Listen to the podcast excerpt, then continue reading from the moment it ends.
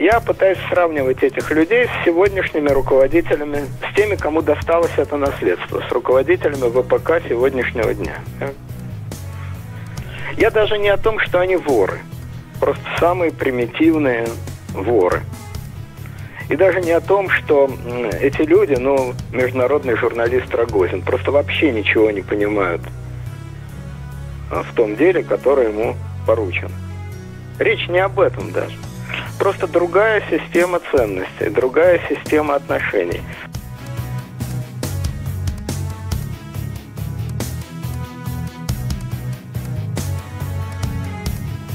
Здравствуйте, уважаемые зрители! Сегодня очередная круглая дата из истории, и мы звоним Леониду Александровичу узнать его мнение об этом историческом факте. Дело в том, что ровно 70 лет назад произошло испытание первой советской ядерной бомбы. Дело в том, что 10 килограммов плутония были накоплены, необходимые для создания бомбы, которая являлась копией американской бомбы. Это количество плутония было накоплено только к середине 1949 года. И 29 августа этого же года первая советская атомная бомба, являвшаяся точной копией практически американской плутониевой бомбой, э, которая взорвалась в Нагасаки, была, эта советская бомба была успешно испытана на Семипалатинском полигоне. Руководителям работы Лаврентию Берию и Игорю Курчатову были присуждены звания почетный гражданин Советского Союза. Ряд ученых, которые участвовали в проекте, это Курчатов, Флеров, Харитон, Хлопин, Щелкин, Зельдович, Бачвар, а также Риль стали героем социалистического труда. Все они были удостоены сталинских премий, а также получили дачи под Москвой и автомобили Победа. А Курчатов получил автомобиль ЗИС. Э, звание Героя соцтруда получили также один из руководителей советской оборонки Борис Ванников, его заместитель Первухин, замминистра Завинягин, а также еще семь генералов МВД, руководивших атом, атомными объектами. Сам же руководитель всего проекта Берия был награжден орденом Ленина.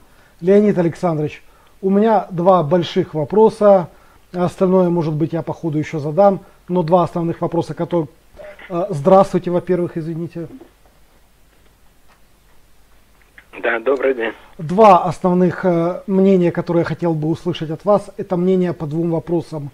Первый, как вы считаете, то, что Советский Союз обзавелся в итоге ядерным оружием спустя 4 года после бомбардировки Нагасаки и Хиросимы, как это повлияло на общий ход истории 20 веке и в начале 21-го? Это первое, первый вопрос большой. И второй вопрос, как вы считаете, насколько велика роль была НКВД и советской разведки в том, что э, ядерная бомба все-таки оказалась в Советском Союзе? Если бы не эти организации, если бы работали бы только ученые, в каком примерно году бы прошли бы первые испытания? Э, спасибо вам заранее за ответы. Пожалуйста, вам слово. Да. Ну, я, кстати, вот только из вашего текста узнал, не знаю, откуда вы это взяли, такую странную вещь, что, значит, Курчатов и Берия получили звание почетные граждане Советского Союза. Я об этом впервые слышу, по такого звания вообще никогда не было. Ну, не знаю, может, у вас это, есть это, это источники, я их, я их приложу, конечно же, под видео в ссылке, дам ссылочки. Да, потому что я об этом слышу впервые, но дело вот в чем. как раз эта история – советского атомного проекта, она ну, в достаточной степени рассекречена, не полностью, конечно, но в достаточной степени рассекречена, по крайней мере, до 1956 года. Есть такой сайт для людей, которые интересуются, называется «Атомный проект СССР». И там э, выложены ну, большой массив документов – включая, если кому-то интересно, технические. Э, я прошу прощения, Леонид Александрович, конечно. я хотел бы за, за, зацитировать источники. Есть энциклопедия, такой сайт, и здесь написано, что звание почетный гражданин СССР было учреждено в 1949 году. Именно в этом году его присуждали лицам за выдающиеся заслуги в укреплении могущества Советского Союза. И награжденному вручалось звание, грамота, грамота почетного гражданина Советского Союза. Источники, опять же, я прикладываю. Интересно. Первый раз слышу. Да, я тоже. Первый раз слышу о таком деле, но Коля пишет, может и было действительно, хотя в энциклопедиях иногда. Но неважно, это совершенно не важно. Вот, значит, Извините, вот еще раз, пожалуйста. Атомный проект. Еще раз, пожалуйста, еще одна маленькая ремарочка. Дело в том, что э, там же пишется, что это звание было первый и последний раз присуждено именно этим двум гражданам. Больше награждения не проводилось. Может быть, ну, коли пишут, то значит что-то такое было. Я, еще раз повторяю, впервые об этом слышу, но, естественно, это абсолютно никакого значения для проблемы не имеет. Значит, вот есть такой сайт, значит, атомный проект СССР. Есть еще другой сайт, тоже для тех, кто интересуется. Называется «История Росатома». Это громадные сайты, где действительно можно почерпнуть много разной информации. Но поскольку я думаю, что мало кто все-таки будет тратить столько времени, лазить, то я попробую все это как-то умять, укомпоновать и свои какие-то соображения добавить. Значит, вообще вся эта история атомной бомбы, это действительно исключительная, конечно, история. Может быть, самая интересная вообще история 20 века. Она особенно интересна потому, что она, как положено настоящей истории, в ней сплетено все. Понимаете, с одной стороны, это научная история. То, что Эйнштейн вот называл драма идей. Это действительно драма идей, причем очень увлекательная, где э, понятно и не специалистам, где не просто какие-то заумные люди постукивают мелком и рисуют фантастические формулы, а где есть реальные события, столкновения людей, борьба людей, борьба идей и так далее. Это одна история. А вторая история – это э, для любителей детективов. Это история бесконечных э, разведок, кражи, секретов и так далее. Кстати, хочу сразу сказать, вот чем с моей точки зрения отличается детектив от конспирологии. Вроде бы про одно и то же почти, но разница совершенно очевидна. Конспирология никогда не отвечает на любимые вопросы Путина. Имена, пароли, явки. Конспирология всегда говорит вообще. Закулисные силы, олигархи, мировой заговор. Весьма зловеще, весьма серьезно, весьма расплывчато и ни о чем. За его спиной стоят.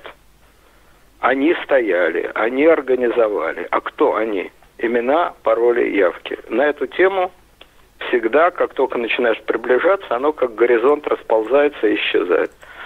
Максимум, что можно услышать, совершенно неопределенные слова олигархи из-за кулиса или слова более чем определенные, допустим, евреи или в XIX веке иезуиты. Но каким образом портные из Жмеринки и дантисты из Варшавы организовывают всемирный заговор, или каким образом орден иезуитов, который реально существовал, определяет политику правительства, об этом молчу. Просто так и все. Ну вот, революционное подполье. Какое подполье? А детектив это совсем про другое. Это как раз реальные или выдуманные, справедливые или несправедливые, но имена, пароли, явки. Имена, пароли, явки. Вот, например, я могу сразу, не дожидаясь, так сказать, соответствующего места, огласить список, скажем, героев Российской Федерации, которые получили золотые звезды за кражу атомных секретов э, в Лос-Аламосе.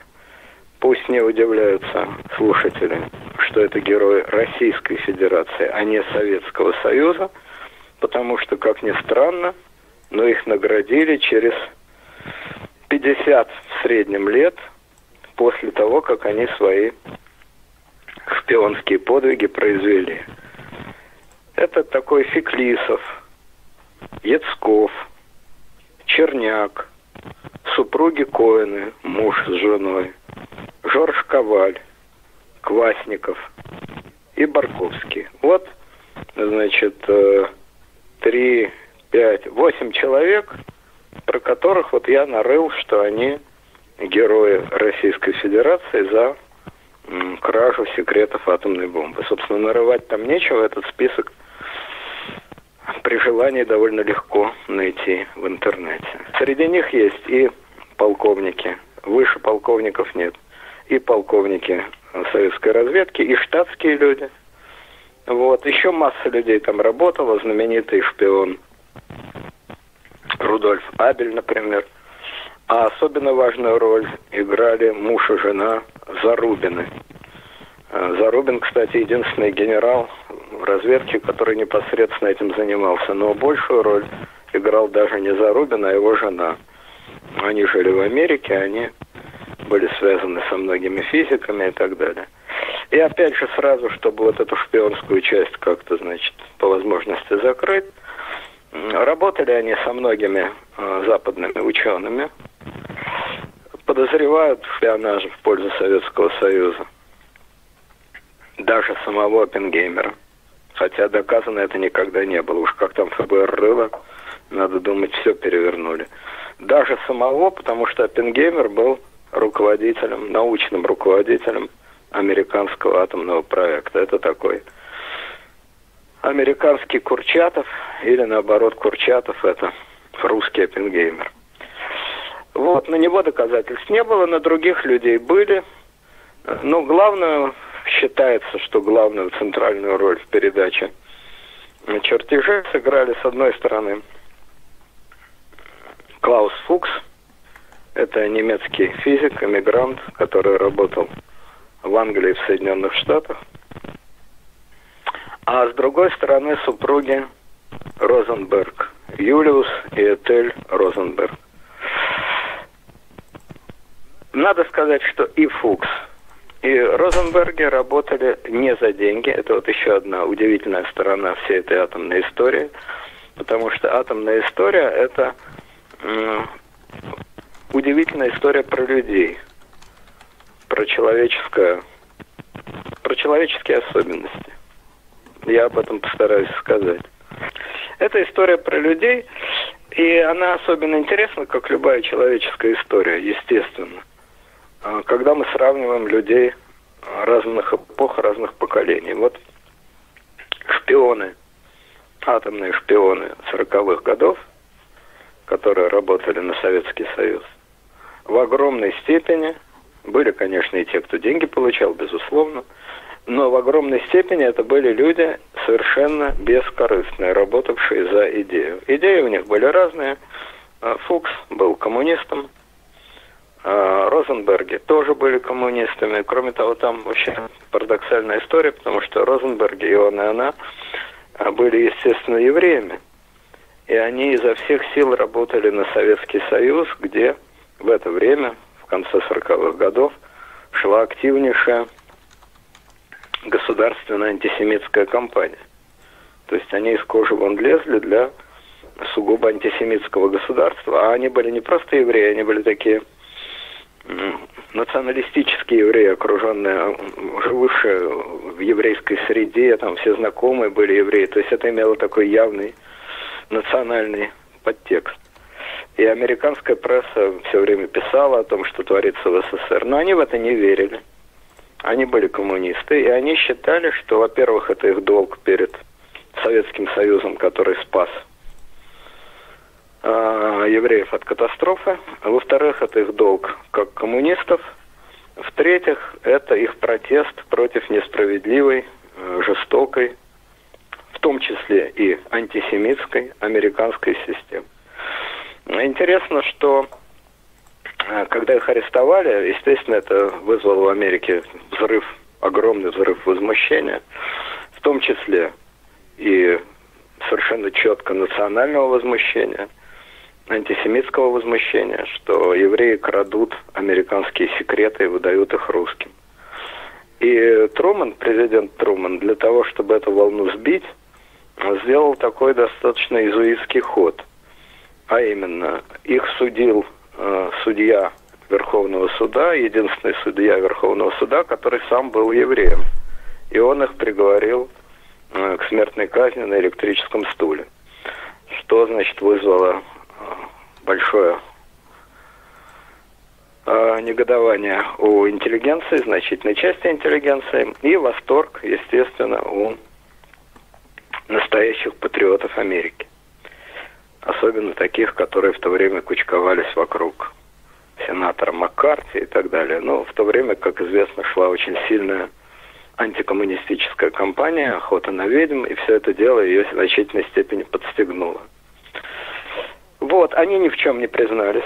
Это тоже значительно усугубило их положение. От всего отказывались. В общем, вели себя максимально, чтобы свое положение ухудшить. Это были единственные, кого казнили, арестовали довольно многих, остальные получили разные сроки. Фукс получил, насколько я помню, 8 или 9 лет. Его досрочно, естественно, освободили. Он уехал и работал в ГДР. Был там директором какого-то физического института. Ну вот, почему это интересно? Это одна маленькая часть вот, человеческой истории. Почему это интересно? Это интересно потому, что стоит сравнить психологию этих людей и психологию современных шпионов.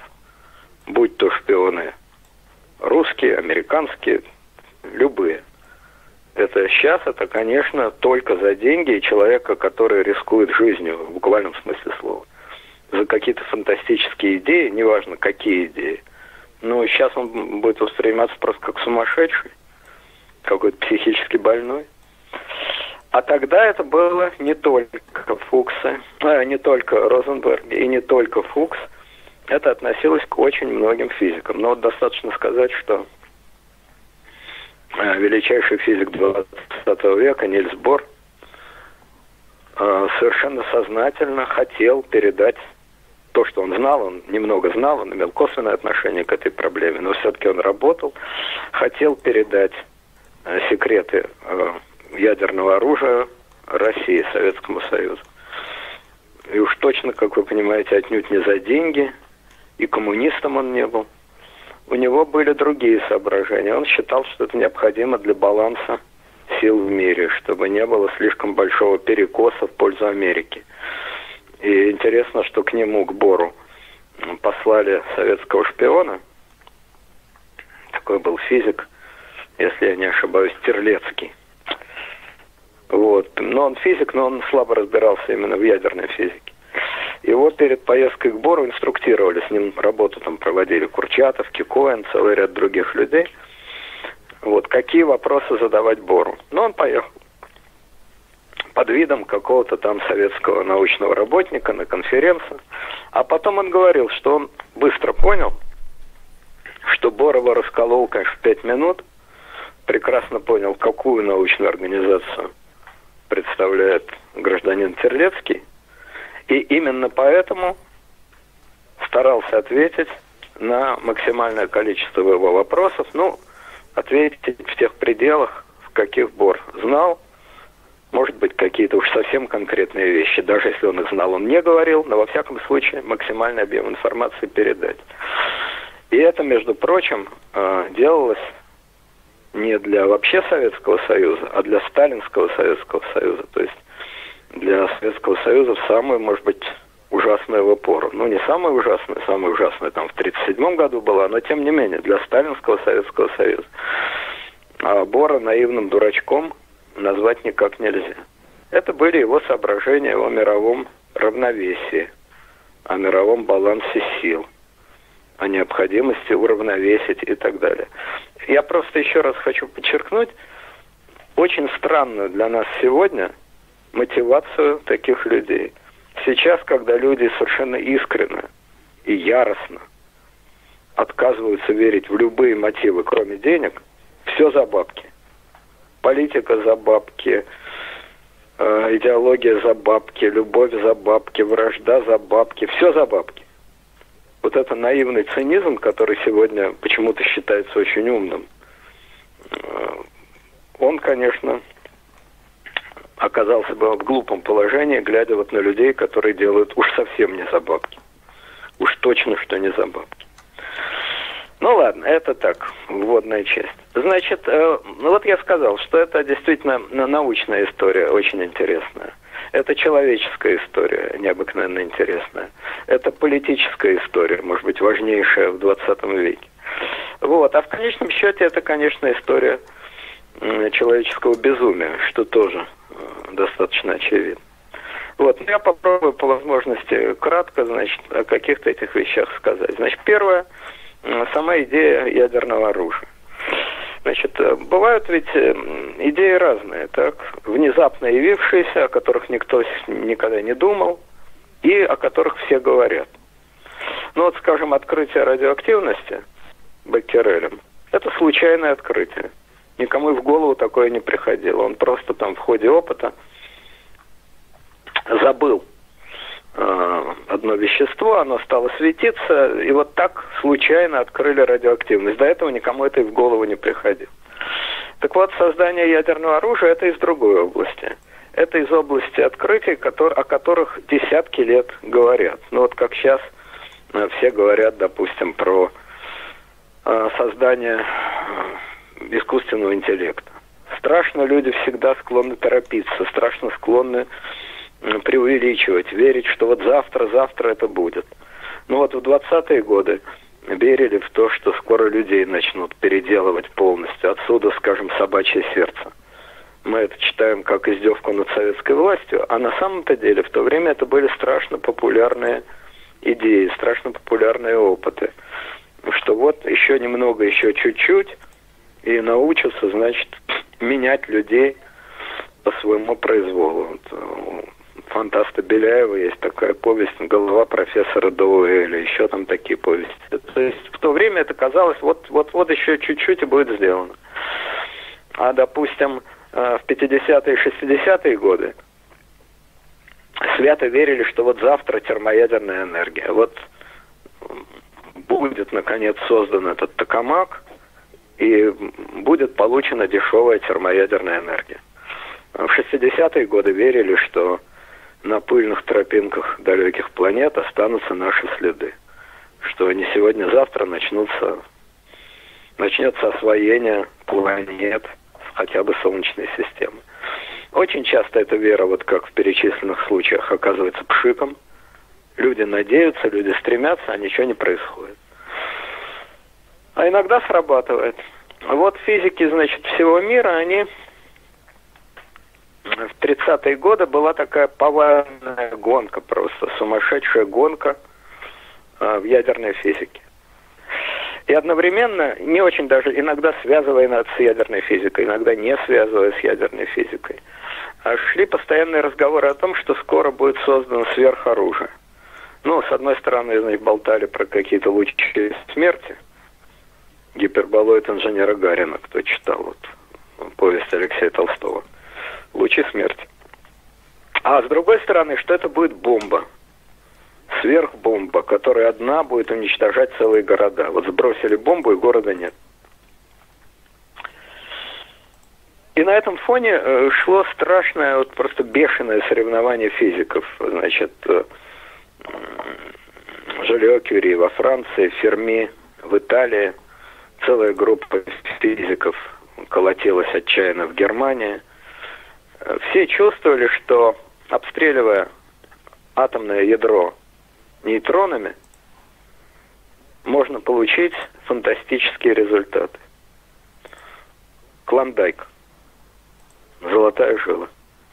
И здесь, как всегда, у ученых смешивается же много вещей. Невероятное любопытство, жажда познания.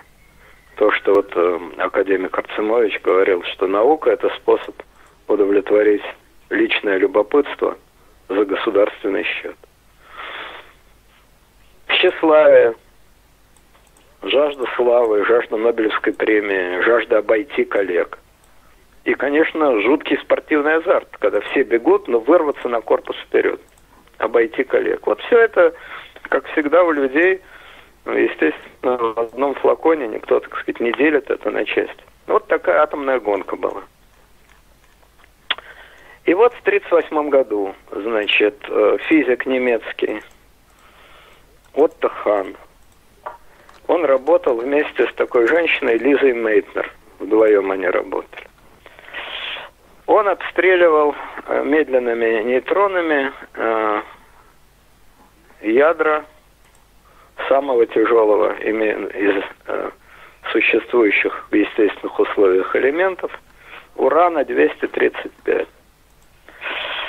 А Лиза Мейтнер была э, еврейка, австрийская еврейка, и работать в Германии она уже не могла, она уехала из Германии, но они переписывались.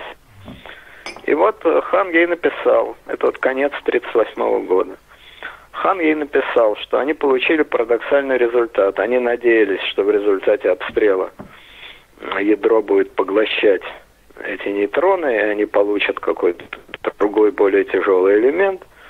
А получили они два более легких элемента. И выделилась большая энергия.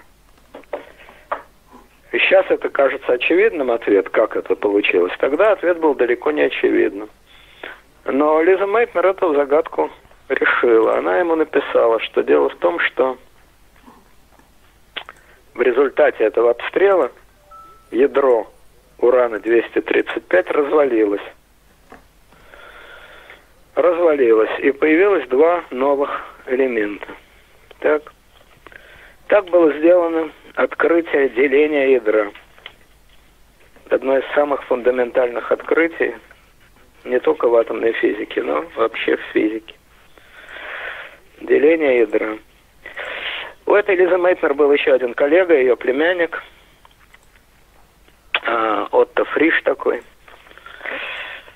И он, значит, собственно, с ней, вот Фриш и Мейтнер, они написали эту статью, где появился этот термин деление ядра. Они эту статью опубликовали в начале 1939 года. Впоследствии в 1944 году Нобелевскую премию присудили почему-то только Хану. Совершенно непонятно, как они умудрились обойти Лизу Мейтнер в этом деле. Но, тем не менее, вот присудили только Хану. Уж не знаю, из каких соображений ее обошли. Вот. Это было, значит, вот они напечатали эту статью. А в начале 1939 года, в январе 1939 года, в Вашингтоне была международная конференция. И на ней Бор э, потрясал этой статьей Мейтнер и Фриша, сразу оценил значение этого открытия и сказал, что сделан колоссальный прорыв в атомной физике. И не просто прорыв в атомной физике, сразу было понятно, что это может иметь огромное прикладное, то есть военное значение. Деление ядра. Открыли деление ядра. Вот 26 января 1939 года на этой конференции Бор сообщил о делении ядра. Это вызвало взрыв, соответственно, в научной среде. А, в физике есть две самые знаменитые, наверное, в истории человечества формулы, которые знают все профаны и вообще все грамотные люди, то есть грамотные в буквальном смысле, которые читать умеют, которые ничего не понимают в физике, вот как я, но читать хотя бы способны. Два случая, когда человечество ухватило Бога за бороду. Это вот формула Ньютона, Эйнштейн, F равно ма, и Эйнштейна, E равно mc квадрат формула Эйнштейна это объясняет, какую энергию можно выделить при распаде ядра. В принципе, можно выделить. Значит, это был взрыв в головах физиков, взрыв в научном сообществе, и это не когда-нибудь, это опять же, обратите внимание, поразительное, э, Бог устраивает поразительное совпадение. В 1939 году, когда война в Европе, не просто стоит на пороге, а ногами колотит в дверь. Отчаянно колотит в дверь ногами. И в этот самый момент вот такое открытие. Значит, оно вызвало, тут же газетчики, естественно, подхватили, пошла волна сенсаций. Газетчики, народ безграмотный. Они стали кричать, что вот, завтра будет создана атомная бомба, которая уничтожит все человечество, что одной бомбы будет достаточно, чтобы стереть с лица Земли города и так далее, и так далее, и так далее. А, значит, э, ну, я еще уточню, что скоро появилось еще несколько уточняющих, очень важных, принципиально важных работ. В сороковом году тот же самый Фриш и еще один иммигрант из Германии, Рудольф Пайрлс, в Англии он работал, они опубликовали очень важную статью, где они рассчитали минимальное количество урана, которое необходимо для создания бомбы. Вот, это называлось декларация Пайрлса Фриша. И, значит, э, стало это сенсацией. Но люди более трезвые, более грамотные, они к этому относились достаточно скептически. Вот я прочитаю письмо одного человека, написанное в августе 1939 года. Он пишет, что написано оно, ну неважно, сейчас я прочту письмо, а потом поясню, кто кому написал. Значит, он пишет, несколько недель назад одна из воскресных газет расписала в ярких красках огромное количество энергии, которое можно высвободить из урана – с помощью недавно открытых цепных процессов, возникающих при расщеплении нейтронами атома такого типа.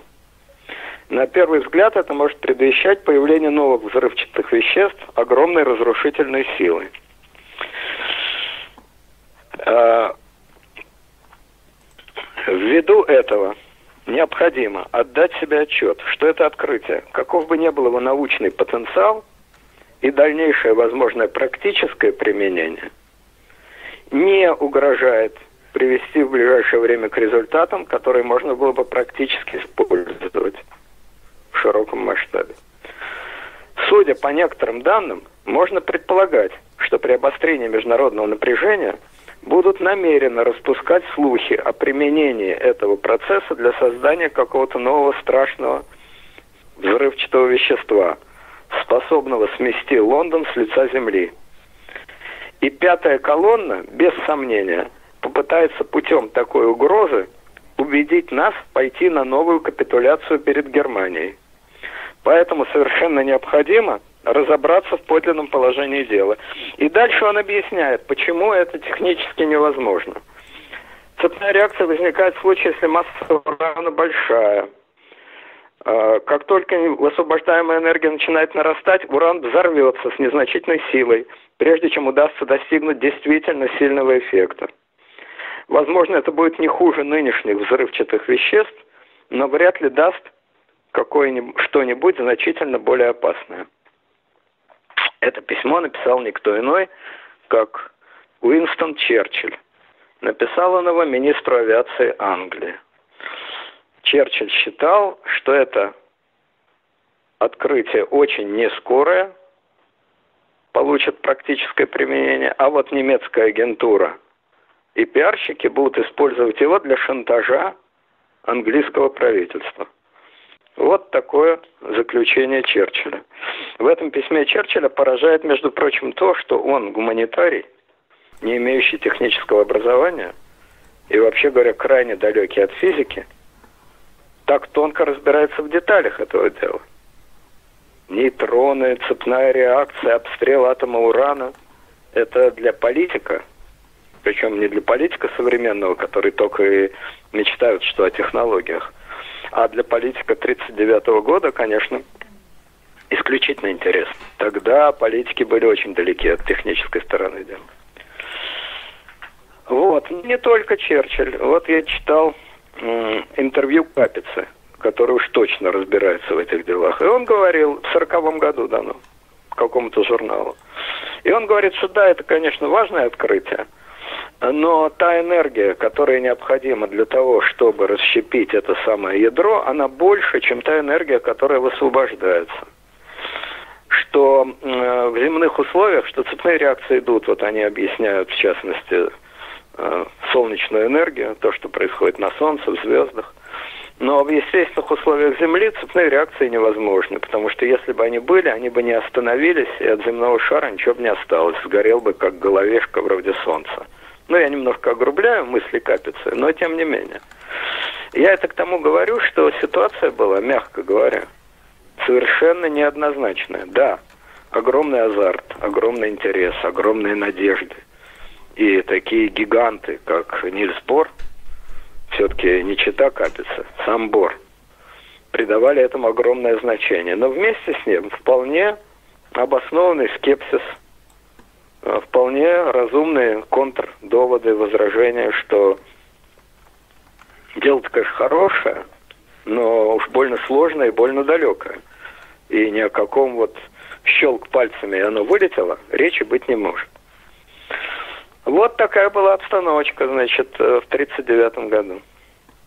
И в том же самом 1939 году еще два эмигранта. Надо сказать, что всю атомную бомбу сделали вообще эмигранты из Германии, из Центральной Европы. В основном это были физики-евреи, которые удрали от Гитлера и которые приготовили ему встречный подарок. Это, между прочим, говорит о степени безумия э, нацистского режима. Если бы они, ну, в смысле нацисты, не преследовали а, евреев, то те бы, конечно, с гораздо, ну уж, по крайней мере, с не меньшим удовольствием работали бы на родной Фатерлянд и многое бы сделали. Может быть, не все, потому что технические возможности Америки были гораздо больше, чем в Германии. Но, по крайней мере, далеко бы продвинулись, это точно. Но Гитлер презирал физиков, презирал физику, считал, что совершенно не там лежит ключ к военным победам. Он понимал самолеты, ракеты, танки, да. А это все заун какая-то. Ну вот и результат. Короче говоря, значит, а, а, два физика, иммигранта из Венгрии, Стеллард и Вигнер. Еще раз первую фамилию, пожалуйста, Леонид Александрович. Были фамилии, э, были помехи. первая буква «С». Еще раз. Сергей Сциллард. Хорошо, все, спасибо. Сциллард, Лео Сциллард. И Вигнер.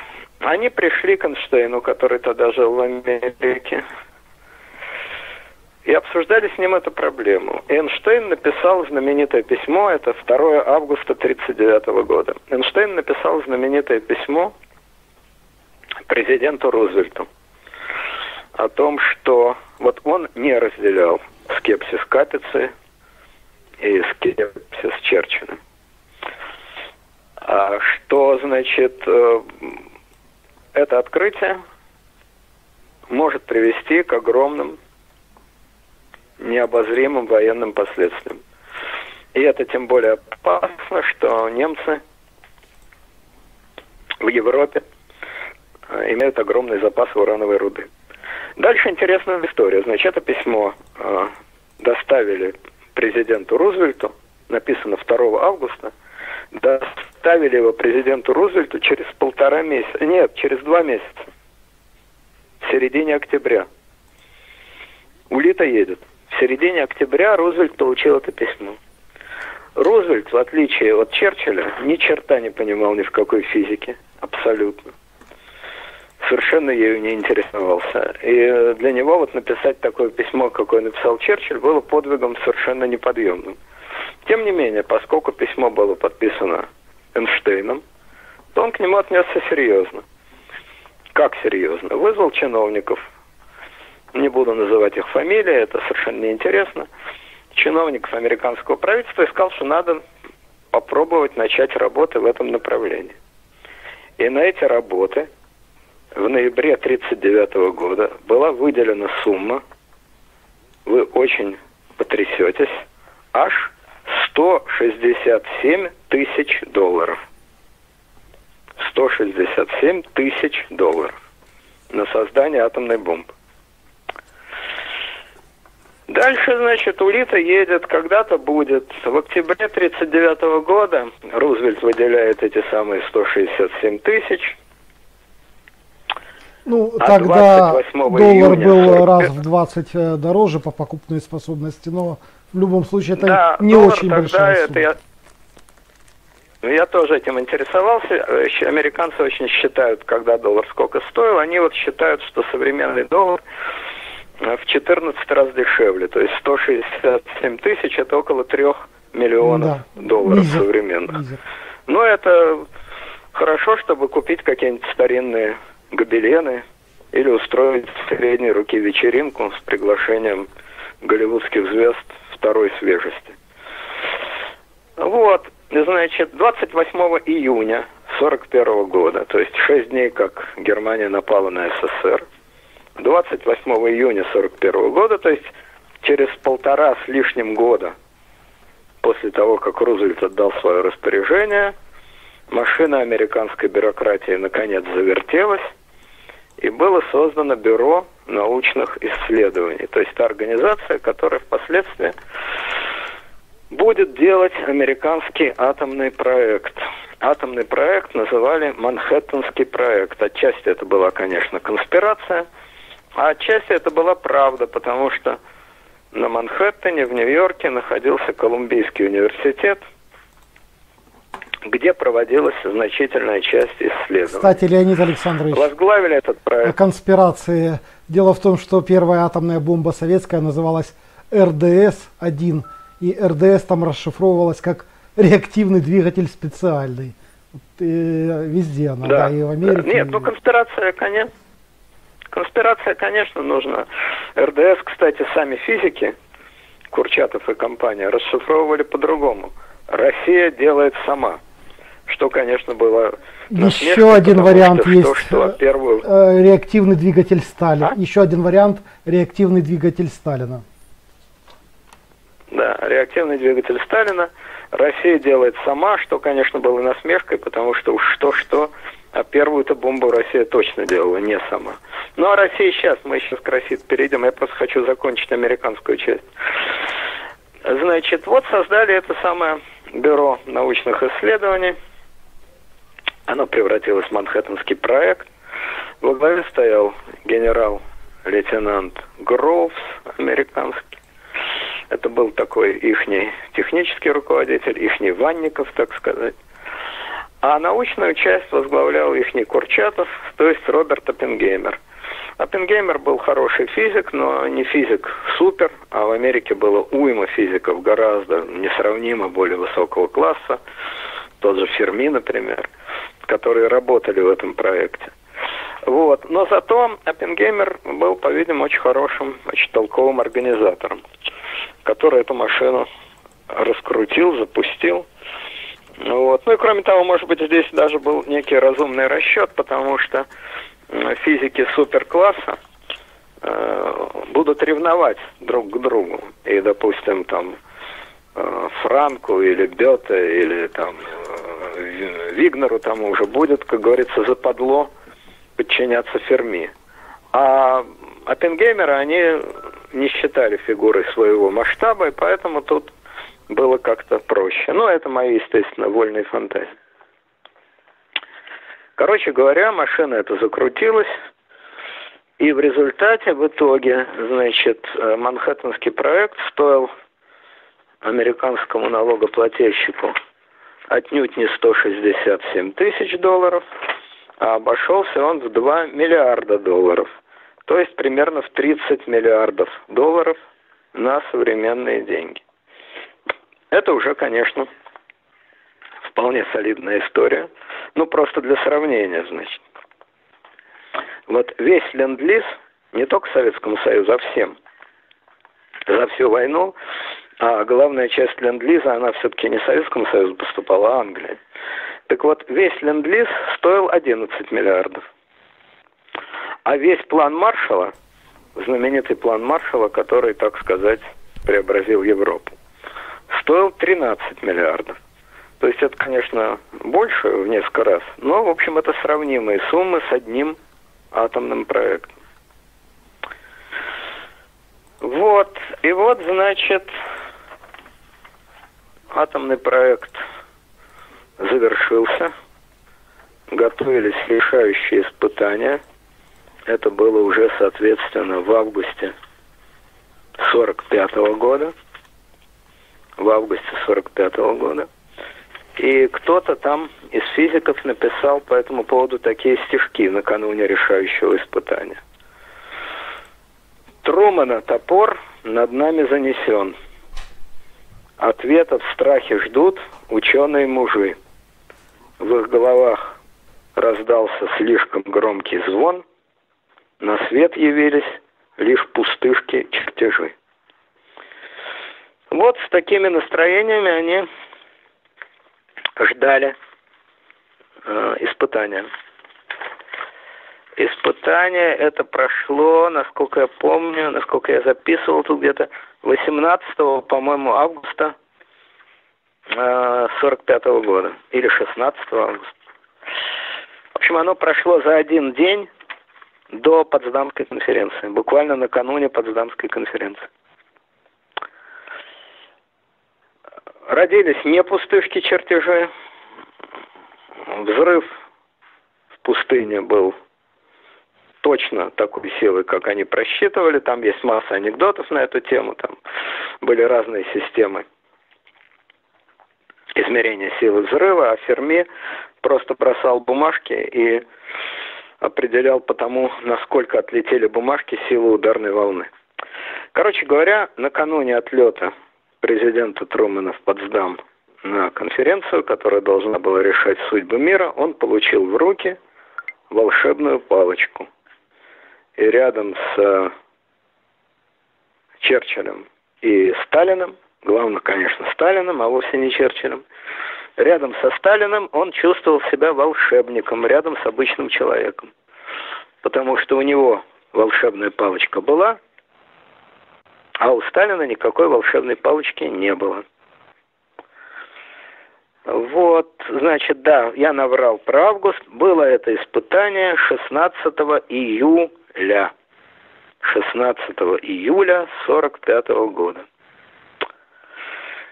В местечке под названием Аломогордо. Аломогордо. 16 июля 45 года. Вот, значит, со своей волшебной палочкой президент Труман отбывает в Потсдам. И вот здесь надо, так сказать, вернуться назад и обратиться, соответственно, к Советскому Союзу и к ситуации, которая была в Советском Союзе.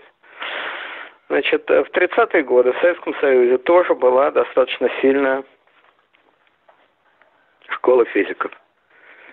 Ну, ни Бора, естественно, ни Хана, ни Ферми, ни Лизы Мейтнер тут не было, но физики были очень хорошие, очень грамотные, очень хорошие, очень профессиональные, абсолютно востребованные в мире физики. Главным центром, где занимались именно ядерной физикой, был физико-технический институт в Ленинграде – физико-технический институт Йоффа, который создали в далеком 18 году при помощи Ленина в голодном совершенно 18 году в Петрограде создали этот институт, еще и не помышляя, естественно, ни о каких бомбах. Вот, лаборатория атомного ядра там заведовал, соответственно, Игорь Васильевич Курчатов. Естественно, что все Э, события в мире физики они более чем остро воспринимали. А в 1939 году два физика, которые сыграют потом решающую роль в советском атомном проекте, Зельдович и Харитон, они напечатали статью, тоже, значит, посвященную разделению урана, к вопросу о цепном распаде основного изотопа урана. Вот такую они написали статью в октябре 1939 года.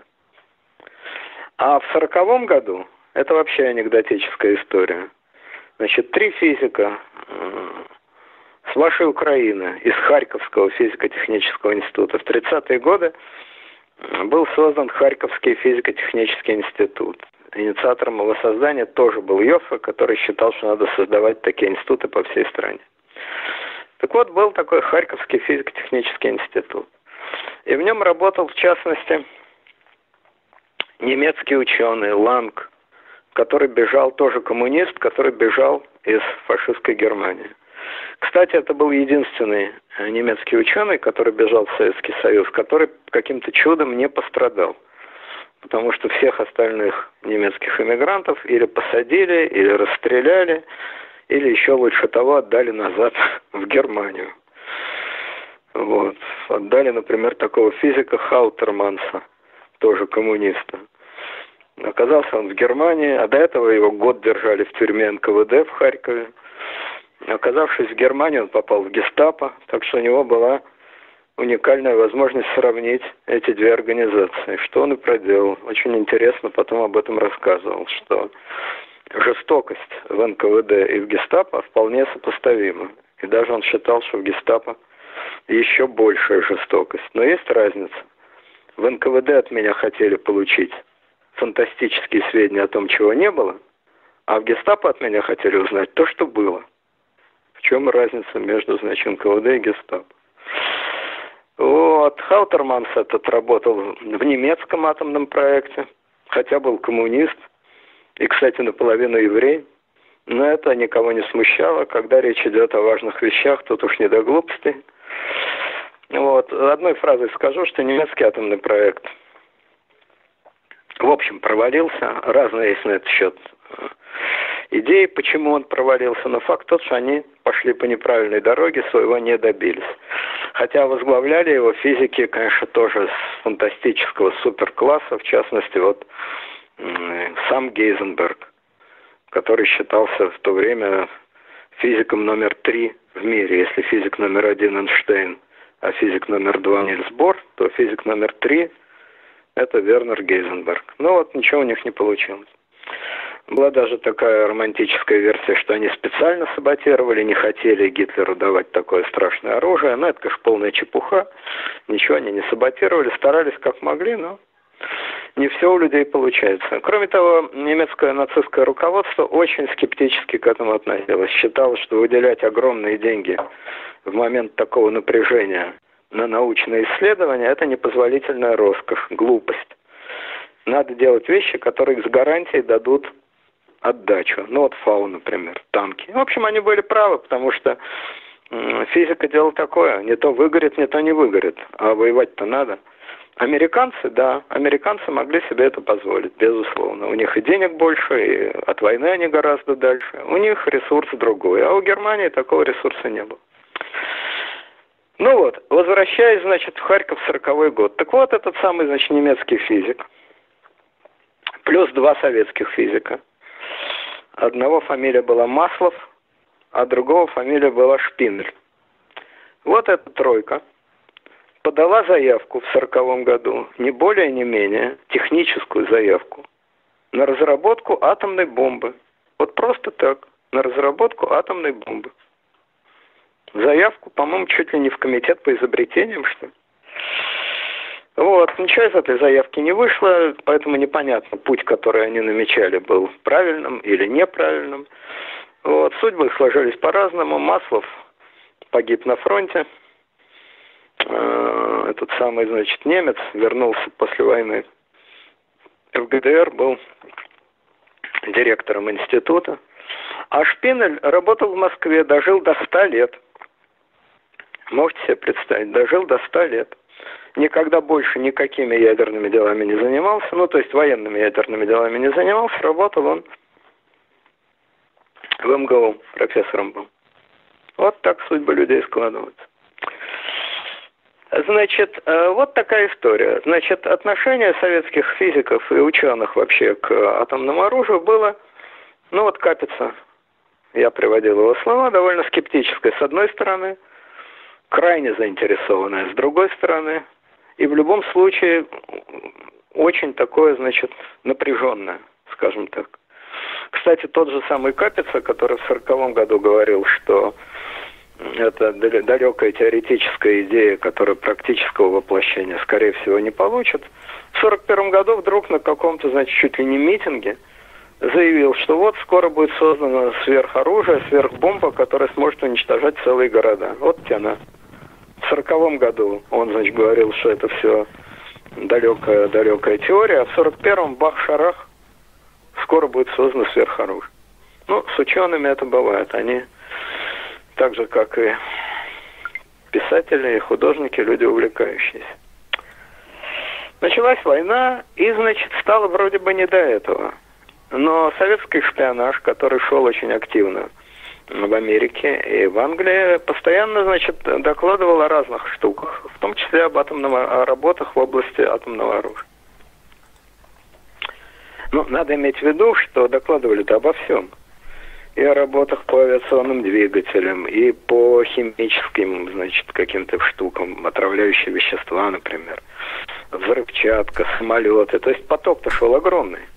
И в этом потоке выделить то, что касается именно ядерного оружия, совсем не так просто. Но в это время в дело вступает еще один товарищ, советский физик Флеров Георгий Николаевич. Этот самый Флеров Георгий Николаевич был призван в армию. Был он, насколько я что-то записывал где-то, техник-лейтенант 90-й 90 отдельной разведывательной эскадрильи Юго-Западного фронта. Вот так. Техник-лейтенант 90-й отдельной разведывательной эскадрильи Юго-Западного фронта. Ему тогда, этому технику-лейтенанту, еще и 30 лет не было. А тоже интересная такая деталь, что техник-лейтенант абсолютно ни хрена не делал на фронте. Сидел он в городе Воронеже. И занимался в городе Воронеже э, такой, значит, э, разведывательной эскадрильей. Он в Воронежской библиотеке, уж не знаю, где он там все это раскопал, сидел и листал физические журналы. Как вообще военный, да еще в 41 году, может уходить из части и листать физические журналы, откуда вообще в Воронеже новейшие физические журналы, это дело темное. Мне это абсолютно непонятно. Но факт заключается в следующем. Из своего Воронежа этот техник-лейтенант бомбардировал письмами всех, кого мог. И Йоффе, и Курчатова, и других физиков – и в конце концов написал он письмо, естественно, товарищу Сталину. Значит, э, президенту Рузвельту письма писал Эйнштейн, а товарищу Сталину письма писал техник-лейтенант Флеров. И вот в апреле 42 года техник-лейтенант написал письмо Сталину. Такое довольно эмоциональное, где он пишет, что он хочет пробить головой стену молчания – которая образовалась вокруг атомного оружия. И дальше техник-лейтенант пишет, что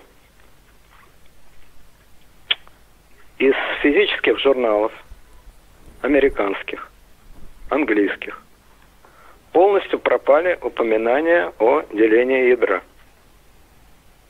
Пропали статьи таких-то, таких-то, таких-то ученых. Из чего наш разведчик-лейтенант делает вывод, что эти работы никуда не пропали, что они засекречены, что идет, следовательно, работа, работа адова над созданием атомной бомбы. Вся эта история с письмом Флерова, она довольно фантастическая, потому что, еще раз говорю, когда это, ну да, в армии бардак, понятно, что сказка о том, что Красноармейцы все время с винтовками в зубах бросаются под немецкие танки с криками «За Родину, за Сталина» и с коктейлем Молотова в руках. Это понятно, что лажно. Но с другой стороны, представить, что в 42 году лейтенанту в армии до такой степени не хрен делать. И он до такой степени свободен, что разгуливает по городу и, зная себя, посиживает в библиотеках или ставит физические журналы, а заодно, что в городе Воронеже – непонятно с какого перепуга вообще есть эти американские, английские физические журналы, которые, между прочим, денег стоят, валюты. А в Воронеже нет ни физического института, ну, университет там есть какой-то, но, слушайте, 42 год.